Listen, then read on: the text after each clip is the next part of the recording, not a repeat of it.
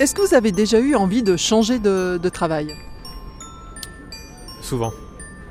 Vous êtes dans quel domaine Dans la finance et dans le financement de- d'entreprises de, recherche et développement de nouveaux médicaments. Euh, Comme étudiant en physique, est-ce qu'il y a des secteurs où vous dites là, jamais je vais bosser a priori, les banques et les assurances typiques.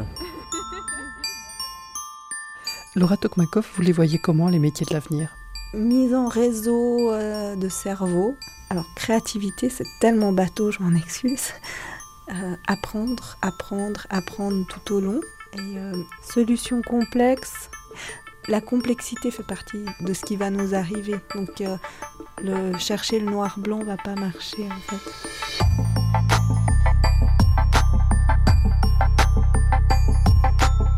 La voix de passants vers lesquels j'ai tendu mon micro durant la manifestation d'Alternativa à Genève fin septembre, et puis celle de Laura Tokmakov, spécialiste de l'intelligence artificielle. Alors vous allez me dire, ça fait un drôle de mélange. Je vous explique. J'avais pour mission, lors d'Alternativa, d'aller à la rencontre des passants pour les entendre sur leur vision des métiers de l'avenir, des métiers de la transition. Mais eux m'ont aussi parlé de l'impact de la numérisation, de l'arrivée de l'IA, l'intelligence artificielle sur leurs emplois. Alors j'ai réfléchi et je me suis dit que je ne pouvais pas vous parler uniquement du tsunami lié au changement climatique qui nous arrive et qui va profondément modifier le monde du travail. Mais il fallait aussi que je vous parle de cet autre tsunami qui sera une révolution encore plus importante que l'arrivée de l'électricité. À entendre les spécialistes, c'est l'arrivée de l'intelligence artificielle, l'IA. Nos métiers, le monde du travail va être impacté par tout cela. C'est une énorme question. Et donc, je me suis tourné vers deux spécialistes. D'abord, une experte en formation et emploi chargée de mission à l'Université de Genève, Marie-Josée Genollet, pour avoir un peu des chiffres, savoir où on en est au niveau des tendances de l'emploi en Suisse. Et puis, je suis aussi allée à la rencontre de Laura Tokmakov. Elle est directrice de la fondation Impact IA. Pour elle, l'intelligence artificielle peut être un outil pour nous aider dans cette transition écologique. Encore faut-il l'utiliser de manière éthique et c'est tout le sens des nouveaux métiers qui sont en train d'apparaître en lien avec cette intelligence artificielle. On va en parler tout à l'heure. Mais pour commencer, allez, hop, on y va. Départ pour le Parc des Bastions à Genève. Nous sommes fin septembre et je me balade dans les allées d'Alternativa. Mesdames, euh, vous venez de France, hein, c'est ça? Oui, d'Annecy, on vient. On est donc à Alternativa. Comment, bon, vous avez un certain âge, mais comment vous imaginez, vous, euh, l'avenir du marché du travail? Vous dites quoi? Eh moi, j'estime que ça va bouger parce que de toute façon, là, on arrive dans, au, au niveau travail, tout est bloqué. Le système du travail actuel, il n'a plus de, de sens, dirons-nous. Soit on va dans le mur, soit ça évolue vers les métiers de l'écologie, euh, paysannerie, euh, et tout ça. hein. Ou l'énergie aussi, l'énergie renouvelable. Parce que là, euh, tout, au niveau industriel, au niveau euh, même la santé, c'est bloqué. Je vous pose la question, vous me dites que vous travaillez dans une banque. Est-ce que vous êtes euh, euh, le seul hurluberlu de la banque à venir ici à Al- Alternativa Ou est-ce que vous avez l'impression que parmi vos collègues, il y en a qui s'interrogent euh, voilà. Il y a de l'interrogation et puis le, le- le monde de la finance est en train de quand même changer un peu. Alors maintenant, il est en train de changer, ça prend du temps. Il y a beaucoup de greenwashing. Euh, bah moi, à la banque, ouais, on m'appelle le gaucho, l'anarcho-syndicaliste. euh, ouais, ouais. Ouais, ouais. Ouais. On est, on est peu. Mais on essaie de changer. hein, et et, euh, ça va. Les générations changent. Je pense que le, le vieux banquier qui était assis sur, euh, sur ses vieilles croyances est en train de gentiment partir. Puis maintenant, on a quand même des nouvelles générations qui. On le voit, hein, les, les grandes banques changent. hein, Lombardi a changé sa stratégie d'investissement. euh, voilà, ça, ça bouge, mais ça prend du temps. Vous le voyez comment ce secteur de, de la banque, de la finance, dans 10 ans, 20 ans? Comment, comment vous l'imaginez? Ça va être très compliqué. Ça va être très compliqué entre euh, le problème écologique, les problèmes sociaux et, euh, et finalement l'automatisation et la robotisation en fait, des, des processus euh, bancaires et des transactions. C'est en train de complètement révolutionner le métier. Et puis on le voit, hein, il y a beaucoup de, de banques aujourd'hui qui sont en train de couper énormément. On a vu HSBC dernièrement euh, mettre un plan social de 35 000 personnes sur les 220 000 employés. Je veux dire, il y a, il y a du changement. Donc vous vous dites, vous êtes dans un secteur qui, euh, il y a 20 ans, paraissait super stable. Aujourd'hui, euh, Ouais, c'est exactement ça. Bah, à l'époque, quand on rentrait dans les grandes banques, on, on disait toujours que ce serait votre dernier euh, entretien d'embauche. Ça, c'est fini. en tout cas, moi j'ai 15 ans d'expérience, j'ai changé 4 fois d'employeur. Donc ça vous donne à peu près une idée du turnover qu'il y a dans ce, ce genre de métier. Quand vous envisagez l'avenir, on parle beaucoup aussi euh, d'intelligence artificielle, euh, etc. Bon, comment vous vous projetez? Vous imaginez comment le monde du travail demain? Je pense que c'est important en tout cas d'y réfléchir et moi ça a influencé ma formation dans le sens où euh, j'étais en bachelor en traduction et c'est un métier quand même qui de plus en plus je pense est menacé. Après évidemment en tant que traductrice, je ne peux pas vous dire que ça va être totalement remplacé, surtout pas la traduction littéraire, mais je pense que la traduction plus euh, terminologie, etc., ça, ce sera, sera plus facilement euh, remplaçable. Et donc, dans ce sens-là, moi, j'ai décidé de faire autre chose aussi parce que c'était pas ma passion, mais je pense que clairement, ça peut faire peur à des gens qui sont en formation de ne pas avoir de métier plus tard. Au niveau de l'emploi, euh, je pense qu'il y a vraiment des pans entiers de l'économie qui vont s'effondrer, qu'il y a énormément de métiers qui n'ont plus aucun sens. Et c'est là où il faut être très créatif, essayer de repenser euh, un modèle où euh, on puisse s'épanouir. Et, aujourd'hui, j'ai l'impression que beaucoup de gens pensent s'épanouir avec un compte en banque bien rempli. Et je pense que c'est une, erreur fondamentale. Et c'est ce qui amène aujourd'hui, je pense, le, système à sa perte.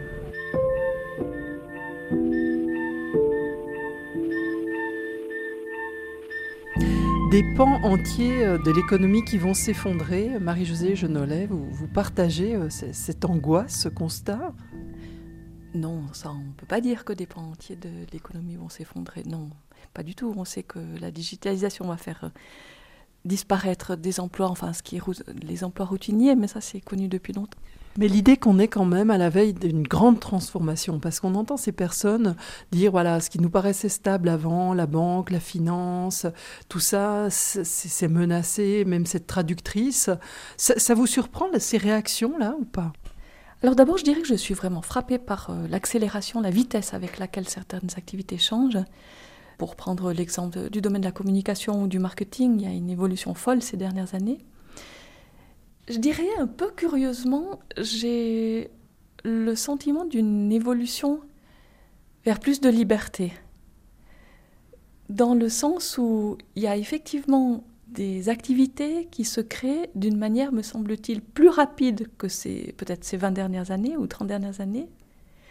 Et puis aussi parce que des domaines qui sont porteurs d'espoir, comme la transition écologique, sont aussi tout à fait susceptibles de créer des emplois, en nombre d'emplois et en termes de nouvelles sortes d'activités.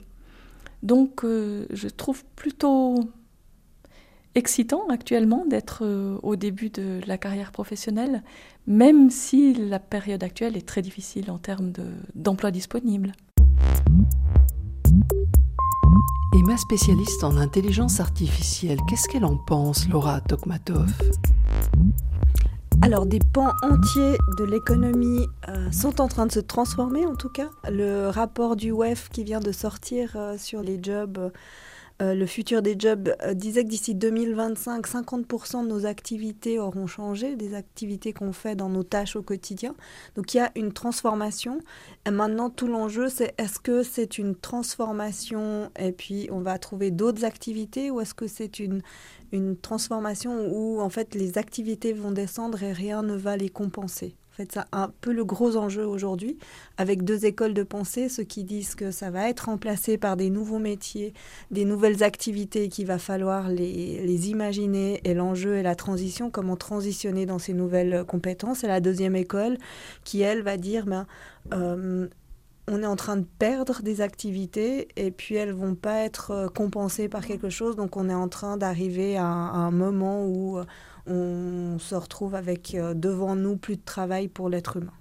Je pense que les deux courants ont beaucoup d'intelligence, beaucoup d'études, beaucoup de, de réflexions dessus qui sont pertinentes et qu'il n'y en a pas un qui a raison, l'autre qui a tort. Les deux écoles, par contre, sont d'accord sur une chose, et c'est ce que nous, on défend, c'est que la transition, elle va être trop rapide. Et en fait, c'est sur ce trop rapide qu'il faut maintenant qu'on intervienne.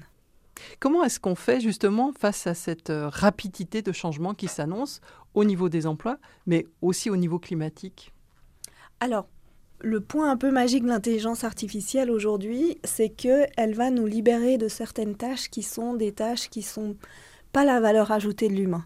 Le monde de hier, euh, du travail dont on hérite aujourd'hui, c'est un monde où la matrix est la productivité. D'accord. Donc face à de l'intelligence artificielle qui aujourd'hui sont des intelligences artificielles faibles, mais qui savent faire très bien une chose et une seule chose, même face à elle, on ne regarde pas en tant qu'humain. Vous avez devant vous une machine qui va travailler 7 jours sur 7, 24 heures sur 24 à des rythmes constants. Mais c'est là où ça devient magique, c'est qu'en prenant la tâche productive en tant qu'intelligence artificielle, ça réouvre toute la réflexion pour l'humain. Ok, donc qu'est-ce que moi en tant qu'humain, où est ma valeur ajoutée et qu'est-ce que je peux faire? Et la magie, elle se situe là. C'est qu'aujourd'hui, on est en train de pouvoir avoir une intelligence ou des intelligences artificielles qui va nous soutenir dans ceux dont pour lesquels on n'est pas les plus forts et nous on va pouvoir se diriger vers d'autres choses qui vont nous permettre de résoudre les grands défis d'aujourd'hui. C'est un concept qu'on travaille avec le docteur Claude Garcia qui est de l'ETHZ autour des intelligences hybrides. C'est vraiment comment dans le travail de demain on va pouvoir mettre à la même table l'intelligence individuelle, l'intelligence collective et l'intelligence artificielle pour dépasser les limites de chacune d'entre elles et ouvrir plus de pans de solutions intelligentes. Est-ce que vous auriez un exemple pour qu'on comprenne euh, de quoi il retourne? Bah, Alors ça s'applique dans tous les domaines. Je peux par exemple être un ingénieur euh, hyper... Euh, brillant dans mon domaine et lorsque je dois amener une solution, je vais avoir mon expertise. Or, on sait qu'une solution d'ingénieur mis sans avoir l'intelligence collective d'un groupe est une solution qui ne va pas marcher en général ou qui ne va pas être utilisée.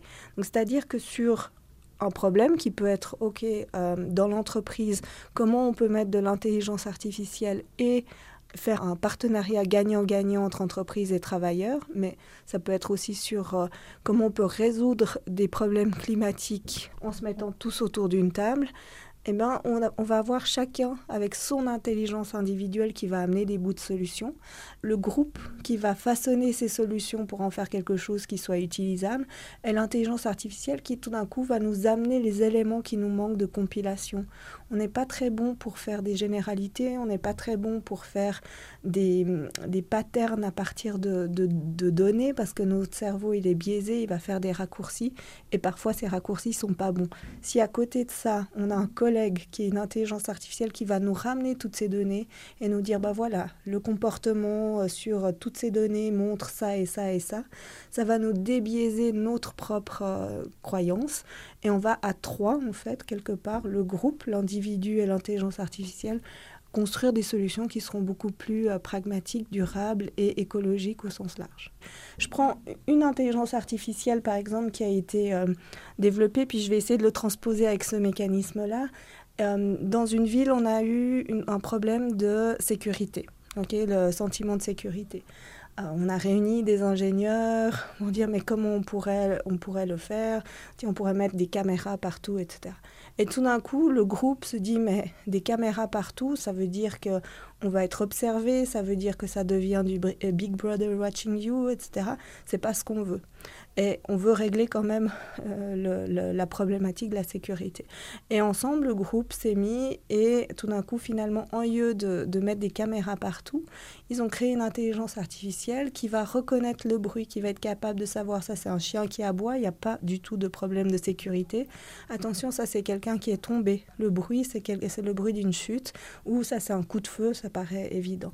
Donc tout d'un coup, on trouve en groupe des solutions qui vont aller au-delà de la première solution de ingénieur qui va dire c'est facile, on met des caméras, on fait de la détection de comportement, celui-là il a l'air agressif, celui-là euh, il est en train de courir, etc. Donc voilà, voilà une, une façon dont le groupe en fait a permis de passer les problèmes éthiques que pourrait avoir une IA que peut-être l'ingénieur en intelligence artificielle n'aurait pas vu. L'IA pour construire des solutions durables, pragmatiques et écologiques au sens large. On va y revenir. Mais avant, on retrouve nos passants d'Alternativa à Genève. Eux, comment est-ce qu'ils les imaginent, les métiers de demain? Comme je vous le dis, moi je remarque, parce que je fais partie d'une association de permaculture, un grand nombre de jeunes qui ont pris conscience que leur boulot administratif les mène à rien, ils ne sont pas satisfaits, ils ne s'épanouissent pas. Et il y en a beaucoup qui reviennent à la terre pour faire euh, de l'agriculture, du maraîchage, euh, du petit élevage. Euh, il y a beaucoup qui, qui veulent redevenir bergers. Voilà. Et retravailler la terre parce qu'en fait, on va développer le, commerce local et pour ça, il faut travailler la terre à côté de chez nous. Christophe Buchelin, on vous a entendu tout à l'heure euh, dans une table ronde sur les métiers de la transition. Vous travaillez pour la coopérative Enerco qui installe des panneaux photovoltaïques sur les toits. Est-ce que vous avez l'impression que vous, vous êtes dans un secteur porteur? Alors complètement. Donc je pense qu'on est dans un domaine effectivement qui a de l'avenir. Hein. On a des ambitions politiques dans ce domaine-là en, termes d'énergie et d'énergie renouvelable qui sont très élevées. Euh, ça va demander beaucoup beaucoup de monde finalement pour atteindre des objectifs ambitieux euh, rapidement hein, parce qu'on a une urgence. Donc j'ai vraiment l'impression d'avoir la chance d'être dans un domaine qui me plaît et en plus qui est en pleine demande actuellement. C'est quel type de profil que vous voyez qui pourrait se réorienter dans ce domaine-là? Alors dans le photovoltaïque, je ne pense pas qu'il y a besoin d'être un ingénieur. Euh, je pense que c'est plutôt dans la gestion de projet et l'accompagnement finalement et le, conseil, et c'est pas que de la technique. Bah, vu que j'étudie la physique, je pense pas qu'il y aura euh, que, ça, que ce sera impossible de trouver un métier. Et euh, j'ai aussi, je me suis aussi dit que si j'arrête l'univers, enfin que je suis plus dans l'université, je pourrais avoir un métier où je pourrais appliquer ces connaissances scientifiques, techniques, théoriques pour développer des, nouvelles, des nouveaux matériaux, des nouvelles, des nouvelles techniques, des nouvelles façons de faire, façons d'analyser les choses. Il y aura des métiers très en guillemets low-tech, donc qui demandent peut-être non pas moins de compétences, mais peut-être moins de formation. On pourra peut-être plus apprendre sur le tas. Prenons effectivement le, fait de devenir maraîcher. Alors il y a énormément de compétences, il y a énormément de responsabilités, de, connaissances derrière, mais demande peut-être un peu moins de, compétences techniques et de formation. Euh, euh, scolaire, je dirais, dans un peu le mauvais sens du terme, théorique, mais plutôt de la pratique. Euh, à côté de ça, on est dans une société quand même qui évolue très vite aussi sur les technologies. On, parle de renouvelables, on parle d'énergie, c'est des, questions qui sont plus techniques. Donc ça va être un savant mélange entre des gens qui vont se spécialiser, qui seront déjà de base peut-être un peu plus techniques, soit aussi dans, les finances. Hein. On parle beaucoup de finances vertes actuellement. Il y a aussi, je pense, beaucoup de, reconversions possibles pour des, ex-banquiers ou gestionnaires de fortune futur ex peut-être. Et euh, donc je pense que ça va être un savant mélange entre les deux. Un mélange de high et de low tech. C'était euh, Christophe Buchelin, spécialiste euh, en photovoltaïque et également en autoconsommation collective. Il est membre fondateur de la coopérative Enerco. Alors, pour y voir plus clair, on arrête les projections, les idées qu'on peut avoir sur l'avenir et puis on s'intéresse aux faits, aux chiffres. La transition écologique a-t-elle déjà créé des emplois en Suisse? Qu'est-ce que vous en dites, Marie-Josée Genollet? Entre les années 2000 et les années 2018, il y a eu vraiment un accroissement de 87% en fait des professions du domaine de l'environnement. Donc il y a déjà eu un impact positif. Cela dit, on observe quand même une stagnation depuis les années 2017-2018. Là, il n'y a plus de création d'emplois. Par contre, ce qui est aussi clair, c'est que si les entreprises appliquent les législations environnementales de manière euh, stricte, ça va créer des emplois et il y aura même des domaines dans lesquels il y aura des, manques de main-d'œuvre. Lesquels, par exemple? Alors, je ne peux pas vous dire. En fait, il y a un PNR qui se penche, qui vient de faire une étude sur la question et qui va. Donc un programme national de recherche qui va bientôt sortir. Donc suspense, suspense. Maintenant, euh, quand on entend des gens parler justement de l'énergie, euh, là évidemment, ça vous paraît un secteur qui va avoir besoin de main d'œuvre. Oui, alors le domaine de l'énergie, c'est celui qui est le plus prometteur en termes d'emploi, avec le domaine de la construction euh, côté efficience euh, énergétique. L'isolation des bâtiments, euh, panneaux solaires, tout ça, quoi. Oui, oui. On a constaté entre 2000 et 2018 que la partie de la construction de bâtiments certifiés à basse consommation a été extrêmement génératrice d'emplois. Ça a généré plus de 45 000 emplois en Suisse. Il y a un autre euh, programme de recherche nationale qui a étudié quels sont, qui s'appelle le programme de recherche énergie, quels sont les aspects qui sont prometteurs pour la Suisse, les domaines qui sont prometteurs. Alors, euh, les deux domaines les plus prometteurs, c'est le secteur de la mobilité et le parc immobilier, qui offre un potentiel considérable dans la perspective de la réalisation de la stratégie énergétique suisse 2050. Quand on parle secteur euh, de mobilité, ça veut dire des gens qui vont travailler dans les transports publics. Qu'est-ce qu'il faut imaginer là derrière? Alors, quand on parle de mobilité, ça veut dire les progrès liés aux véhicules qui sont plus économes en matière d'énergie. Il y a également la e-mobilité qui, qui va probablement se développer, qui est très prometteuse. Parce que immobilité, vous mettez quoi derrière? C'est le, petit logiciel que je vais bientôt avoir sur mon téléphone qui va m'indiquer euh, quel covoiturage je peux faire. C'est quoi Alors, dans le sens où l'Académie l'a considéré, c'est la mobilité électrique. Il y a aussi il y a les infrastructures électriques qui vont permettre la mobilité électrique. Et puis, il y a aussi peut-être les pièces de rechange enfin, qui vont être utilisées pour les véhicules, qui pourraient donner lieu à de nouveaux marchés. Le domaine de, euh, des installations photovoltaïques devrait aussi progresser. L'énergie hydraulique va continuer à jouer un rôle central. Du côté de l'industrie, puisque en Suisse on a une industrie assez importante, est-ce que là on a des chiffres ou pas forcément? Ça dépend vraiment les secteurs, euh, que ce soit les secteurs horlogers ou autres alors en termes de profession, ce qui est sûr, c'est que les professions qui sont les plus demandées en Suisse, où il y a le plus de manque de professionnels, ce sont les professions où travaillent des ingénieurs, des techniciens et les professions du domaine technique, en gros. Est-ce que euh, cette fois-ci du côté de l'agriculture, parce qu'on a des discours qui nous disent si on limite les pesticides, etc., si on va vers une agriculture qui est plus bio, plus verte, il va falloir plus de gens pour travailler dans l'agriculture. Est-ce que euh, là, vous avez des données dans, ce secteur-là qui montreraient ça? Alors pas vraiment des données dans ce secteur, mais de nouveau pour en revenir à cette étude de l'Académie suisse des sciences techniques, euh, qui est parue en 2019, la production alimentaire durable, ça fait aussi partie des technologies qui sont les plus prometteuses pour la Suisse en termes d'impact économique et pour lesquels il y a déjà passablement de recherches qui sont, qui sont faites. La finance verte, là aussi, puisqu'on a beaucoup de banques ici, euh, on est à Genève, euh, ça c'est aussi des domaines de, qui sont prometteurs? Alors l'investissement durable, absolument, oui, oui c'est un domaine qui se développe dans les banques, oui. Les technologies qui sont liées aux villes intelligentes sont aussi extrêmement prometteuses, et sur le plan économique et sur le plan de la disponibilité en compétences en Suisse. Et quand on dit ville intelligente, on dit mise à disposition des ressources, que ce soit l'eau, l'électricité, la lumière, et aussi mise, mise, à disposition des infrastructures en termes de mobilité et de gestion des déchets. Ça, c'est un domaine qui est vraiment appelé à se développer également, sans compter tous les, les services qui relèvent de l'interaction entre les citoyens et l'administration publique le fait de pouvoir remplir des formulaires par Internet plutôt que de se déplacer dans les, administrations pour ce faire, par exemple. On a l'impression, euh, quand vous nous faites un peu euh, ce, catalogue, que ce sont quand même des emplois qui nécessitent une bonne formation. C'est le cas? Alors, dans le domaine du digital, c'est le cas.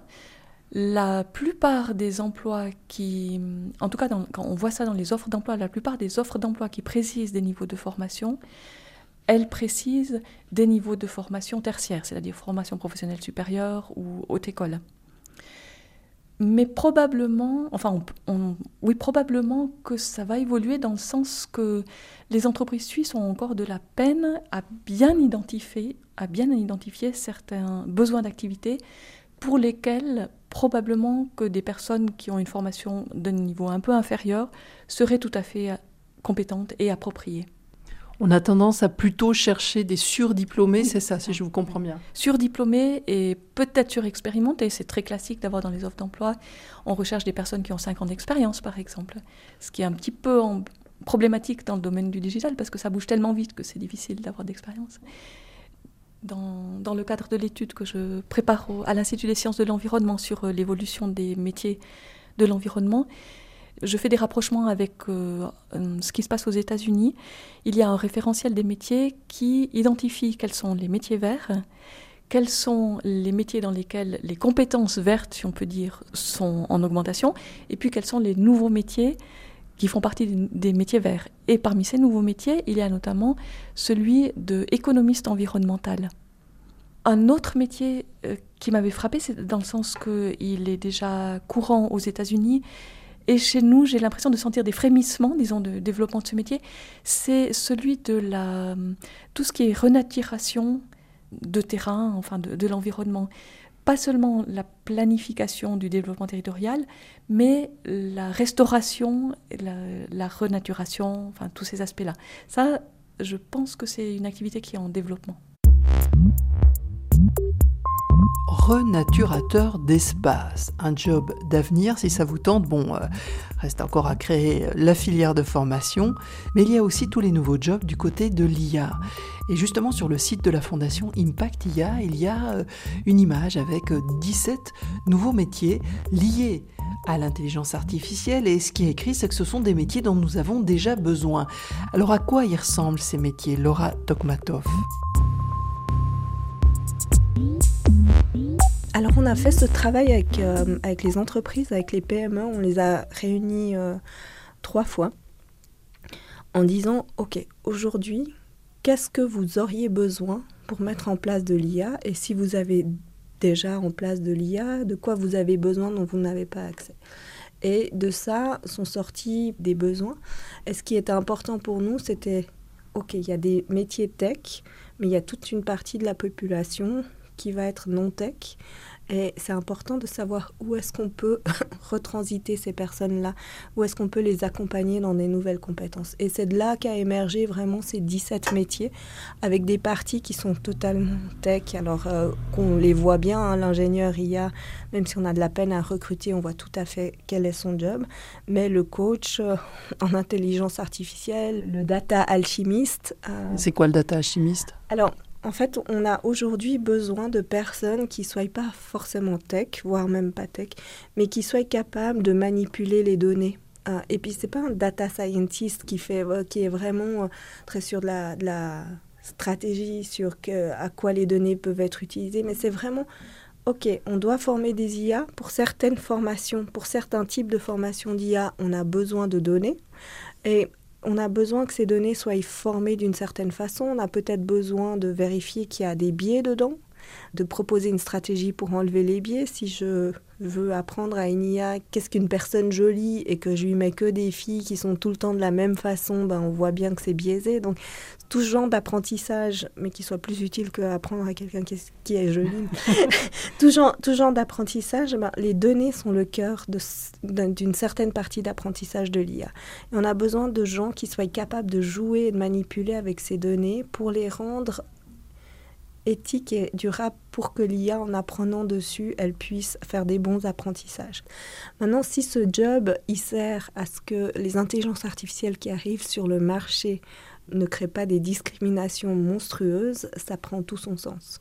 Aujourd'hui, on a, on a entendu hein, ces histoires où tout d'un coup, des instituts de crédit n'accordent pas des crédits à, des personnes parce qu'en fait, ce qu'a appris l'intelligence artificielle, c'est que les personnes avec un nom d'une consonance de telle sorte avaient plus de risques d'être à problématiques de remboursement.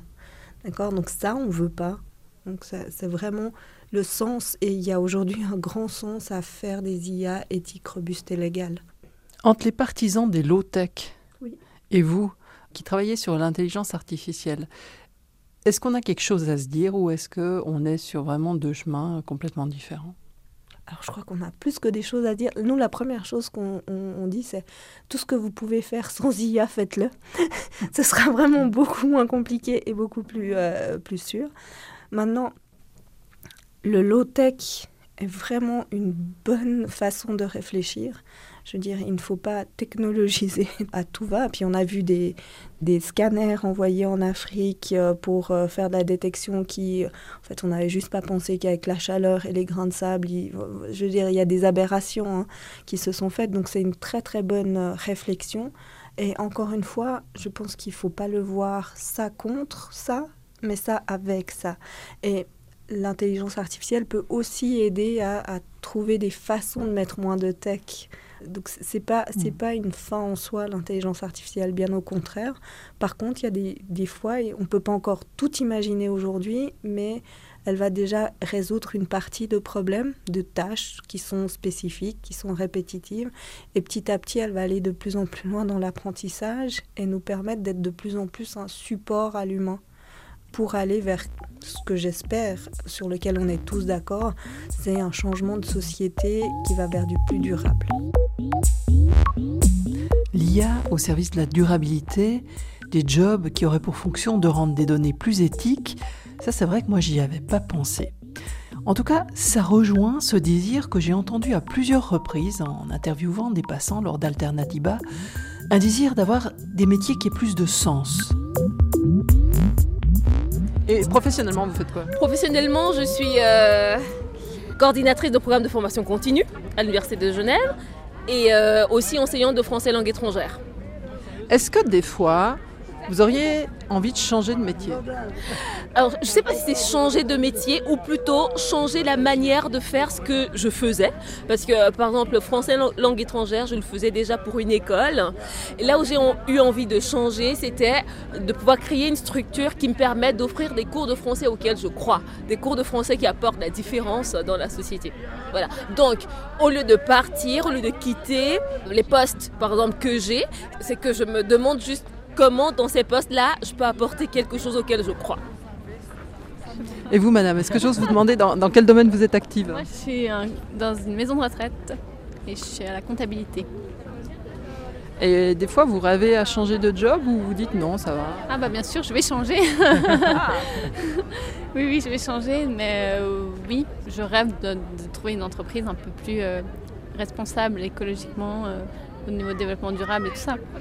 Parce qu'en même temps, vous êtes dans, un métier très social quand même, là pour le coup. Euh, vous êtes utile. Ça se veut social, mais c'est pas vraiment social. au niveau de la gestion du personnel, au niveau de. C'est vraiment loin d'être facile dans, dans ces domaines-là. Et qu'est-ce que vous changeriez si vous pouviez? Un truc, allez, vous avez une baguette magique, vous changez quoi dans ce système-là? La façon de calculer les budgets pour euh, les collaborateurs euh, soignants. Parce que c'est calculé d'une façon où c'est par rapport aux minutes de soins qu'a besoin un résident.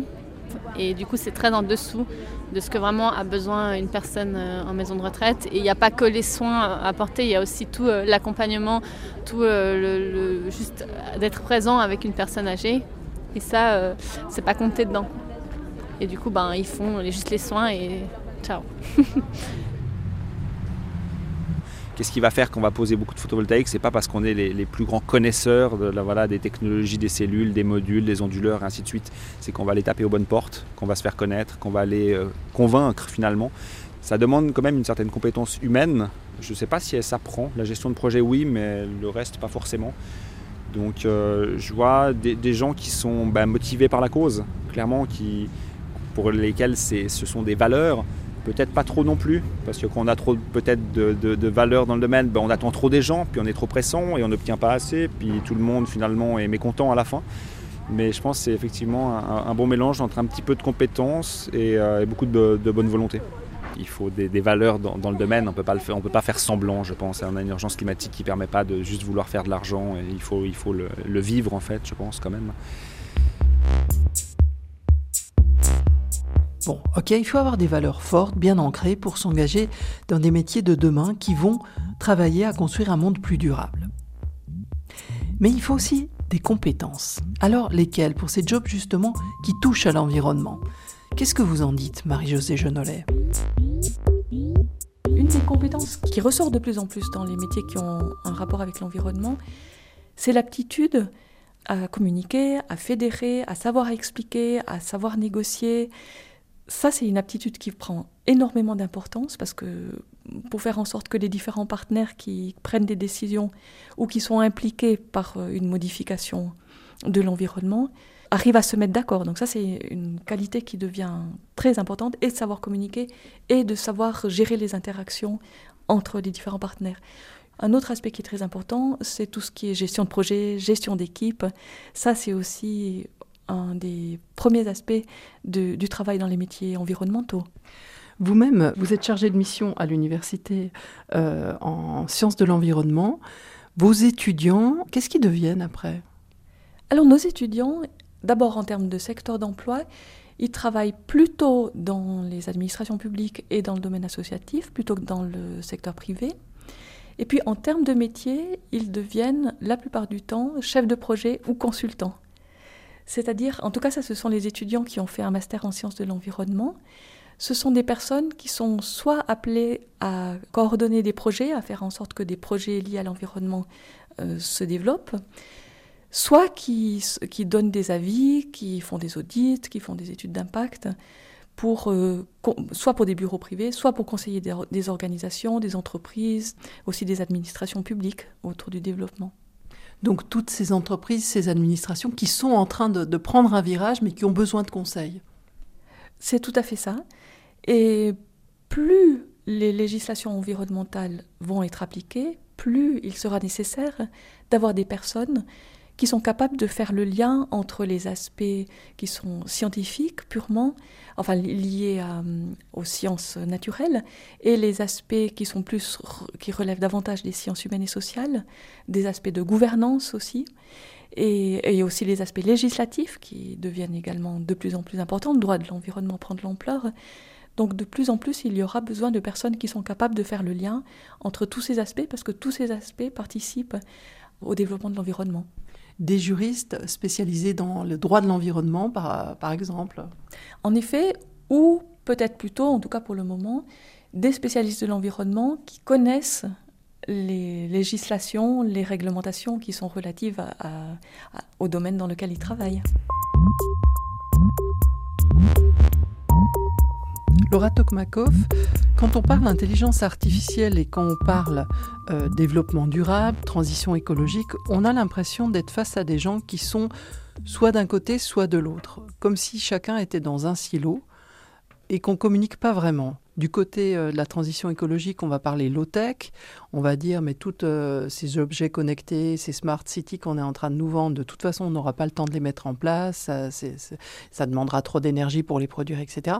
Et de l'autre côté, on a l'impression du, euh, du, côté du discours de l'intelligence artificielle qu'on pense à un monde sans du tout tenir compte des limites planétaires. Je caricature un peu, mais est-ce que vraiment on est face à, je dirais, deux univers qui chacun nous promeuvent un avenir, mais qui ne parlent pas entre eux alors, je, trouve que c'est un peu complexe euh, de parler. Euh, ces deux univers sont, effectivement souvent en CEO. Il y a deux choses. Aujourd'hui, on, a vraiment ancré dans la tête cette histoire de productivité. Et lorsqu'on parle d'intelligence artificielle, quelque part, dans une majorité de pensées des gens, c'est on veut nous rendre encore plus productifs, on veut encore plus faire. C'est tout à fait vrai pour certaines entreprises qui utilisent l'intelligence artificielle comme ça. Maintenant, de voir l'intelligence artificielle comme un apport à l'humain pour trouver des solutions pour le développement durable est aussi une piste qu'il ne faut pas négliger. Les panneaux solaires, il n'y a pas très longtemps, on disait de toute façon ça coûte trop cher, ça prend trop d'énergie grise à être produite. Et on voit qu'à force de continuer de perdurer là-dedans, la technologie s'est améliorée et aujourd'hui on est dans un autre bilan que ce qu'on était il y a 10 ans. L'intelligence artificielle, vous pouvez soit l'utiliser, mais comme tout, hein, pour être plus productif, uniquement monomaniaque, plus d'argent, soit au contraire l'utiliser pour justement être dans cette diversité du durable.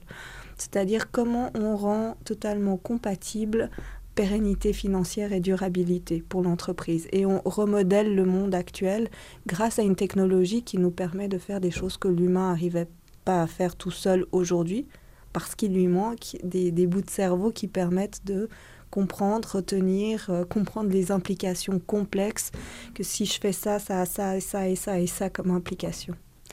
L'intelligence artificielle, elle apprend, d'accord? Donc on n'est pas dans des choses où l'humain la programme, on est dans un élément où l'humain lui apprend. Et c'est là le plus grand danger, c'est que si on lui apprend ce qu'on a déjà fait jusqu'à maintenant, ça veut dire qu'on va aller toujours plus dans ce qu'on a fait et on voit où ça nous mène. C'est notre façon de lui apprendre et ce dont on lui apprend qui doit changer. C'est-à-dire, l'intelligence artificielle, c'est un amplificateur de qui on est. Si on lui met des biais à l'interne, elle va reproduire ces biais, mais en 10 millions de fois plus. Et le gros enjeu là derrière pour nous humains, c'est de lui apprendre des choses autour de la durabilité, lui apprendre des choses autour du, bien commun, peut-être, et le faire de façon totalement consciente, et se dire attention. Euh, là, ce qu'on a fait avec la société actuelle, on n'a pas tenu compte d'une écologie globale, on n'a pas tenu compte de l'intérêt du bien commun, on a euh, aggravé des inéquités, on a aggravé des, des clans entre euh, des privilégiés et des paupérisations de plus en plus fortes.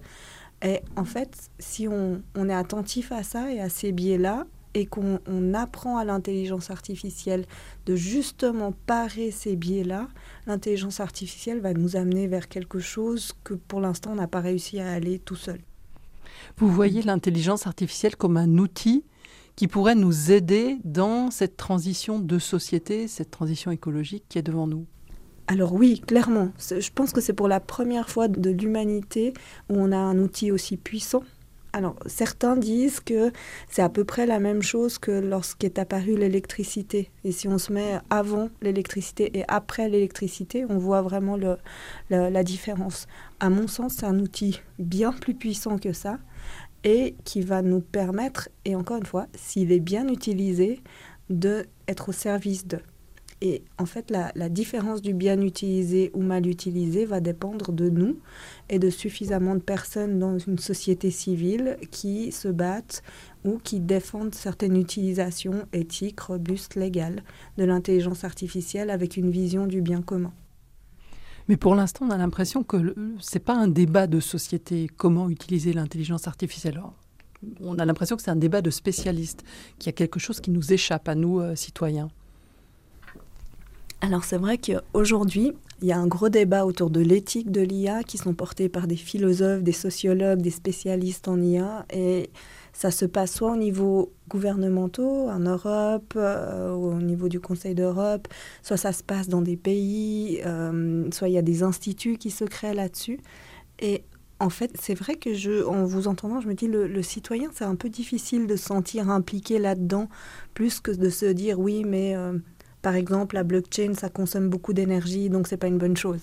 Pour nous, en tant que fondation, ce qui est important, c'est d'accélérer une adoption d'intelligence artificielle éthique, robuste et légale dans le monde du travail. On, a vraiment cette conviction que si on, on modifie et on transforme le monde du travail tel qu'il est aujourd'hui vers quelque chose de plus durable, on va transformer toute la société vers du plus durable. Quand vous dites euh, l'intelligence artificielle, elle va révolutionner le monde du travail, et en changeant le monde du travail, on va changer la société. Comment vous la voyez, cette évolution euh, Comment, Qu'est-ce qu'on va faire de, ce temps en plus qu'on aura, puisque finalement on aura délégué une partie de notre euh, travail à l'IA Alors, on va pouvoir faire des activités qui ont du sens pour l'humanité. Et les activités qui ont du sens pour l'humanité, parfois sont rentables. Euh, ça, peut être, je peux être vraiment la meilleure faiseuse de fromage de chèvre au monde et tout le monde pourra avoir envie de ça et j'ai du plaisir à le faire. Ça a du sens pour moi. J'ai un grand sens autour de mes animaux et donc je vais vendre ça et ça pourra être rentable mais ce ne sera pas rentable comme euh, le, hot dog euh, Ikea à un franc. Enfin, on, va, on va remettre de la valeur dans certaines choses artisanales, on va remettre de la valeur dans certains échanges économiques, et puis on va avoir du temps pour peut-être une société plus du bien commun. Alors ça semble super utopiste, hein, mais, mm. mais ça l'est pas du tout. Et si on prend par exemple la fondation 80 000 heures, qui est une fondation qui euh, émane de Oxford University, qui ont fait une méta-étude sur qu'est-ce qui faisait qu'on euh, avait un job, euh, que c'était un job de rêve, et qu'est-ce qui faisait le bonheur au travail? Il y a six critères qui ont émané de ces 50-60 études autour de qu'est-ce qui fait que mon job est un job de rêve. Et lorsque l'on fait ça, finalement, simplement, on se fait du bien à soi et puis après, ça devient un, vicieux dans le bon sens. Euh, si vous avez, en tant qu'entreprise, je suis chef d'entreprise, donc je vois, je vois vraiment bien la différence entre quelqu'un qui est bien à faire son job et quelqu'un qui n'est pas bien à faire son job. En termes de rentabilité, il n'y a aucune photo possible. Or, aujourd'hui, on est toujours à mesurer la productivité dans certaines boîtes, et je ne rigole pas, il y a vraiment des coordinateurs, des chefs, des responsables qui sont mis à des lieux stratégiques pour vérifier qu'il n'y a pas plus de trois minutes pour aller faire pipi. Quoi. Enfin, c'est la vraie vie aujourd'hui. Donc ça, il faut qu'on bouge parce que ces entreprises-là sont managées par la peur, par le court terme, et c'est une réalité. C'est pas d'utopisme ou pas, c'est des entreprises qui sont sur le tellement court terme que ça, ça devient euh, tout le temps des, des risques monumentaux pour la société. Hmm. Euh, et ça fait collapser la société quand elle coule, elle remonte, elle coule, elle remonte. Cette impression qu'on a d'avoir euh, deux, grosses vagues qui nous arrivent dessus, euh, d'un côté l'intelligence artificielle avec tout ce que ça amène comme changement, vous nous citiez ces chiffres hein, pour 2025, c'est demain, et puis de l'autre le changement climatique, et d'avoir deux tsunamis qui arrivent en même temps, est-ce que, en résumé, vous nous dites, si on s'y prend bien, on pourrait essayer de tricoter les deux pour essayer un petit peu de, limiter les dégâts? Alors moi, j'en suis pas à l'ordre du limiter les dégâts. Moi, j'en suis à plutôt à transformer les dégâts en du tangible, en du... C'est quoi le contraire de dégâts? En du potentiel? C'est ça? Oui, alors ça, je suis convaincue. Je suis convaincue que ces deux tsunamis ont une telle prise de conscience pour une partie de la population que ça, ça va être un moteur. Alors, il faut que la, partie de la population dont cette, la prise de conscience émane, il faut qu'elle se bouge, hein, ça va pas se faire mm. toute seule, mais ça peut vraiment donner une solution à transformer la société. Et, c'est parce que c'est deux choses hyper fortes, ces deux enjeux monstrueux qui ont un avenir euh, soit positif, soit négatif, dystopique ou mm. utopique, mais les deux peuvent se passer. Et c'est parce que les deux peuvent se passer qu'aujourd'hui on a vraiment un moment charnière de possibilité de changer la direction. Devenir des citoyens attentifs non seulement aux enjeux environnementaux, mais aussi vigilants pour un développement de l'IA qui soit éthique, qui soit durable, qui soit robuste. C'était euh, Laura Tokmatov, directrice de la fondation Impact IA. Et si vous voulez plus d'infos, il vous suffit d'aller sur la page impactia.org. Voilà pour ce podcast un peu plus long qu'à l'ordinaire. J'espère en tout cas que ça vous a plu. Si vous écoutez cet extro, c'est que vous avez tenu jusqu'au bout, c'est plutôt un bon signe. Merci à vous dans ce cas-là de liker, partager et de vous abonner. C'était un podcast signé Catherine Erard pour la Fondation Zoein.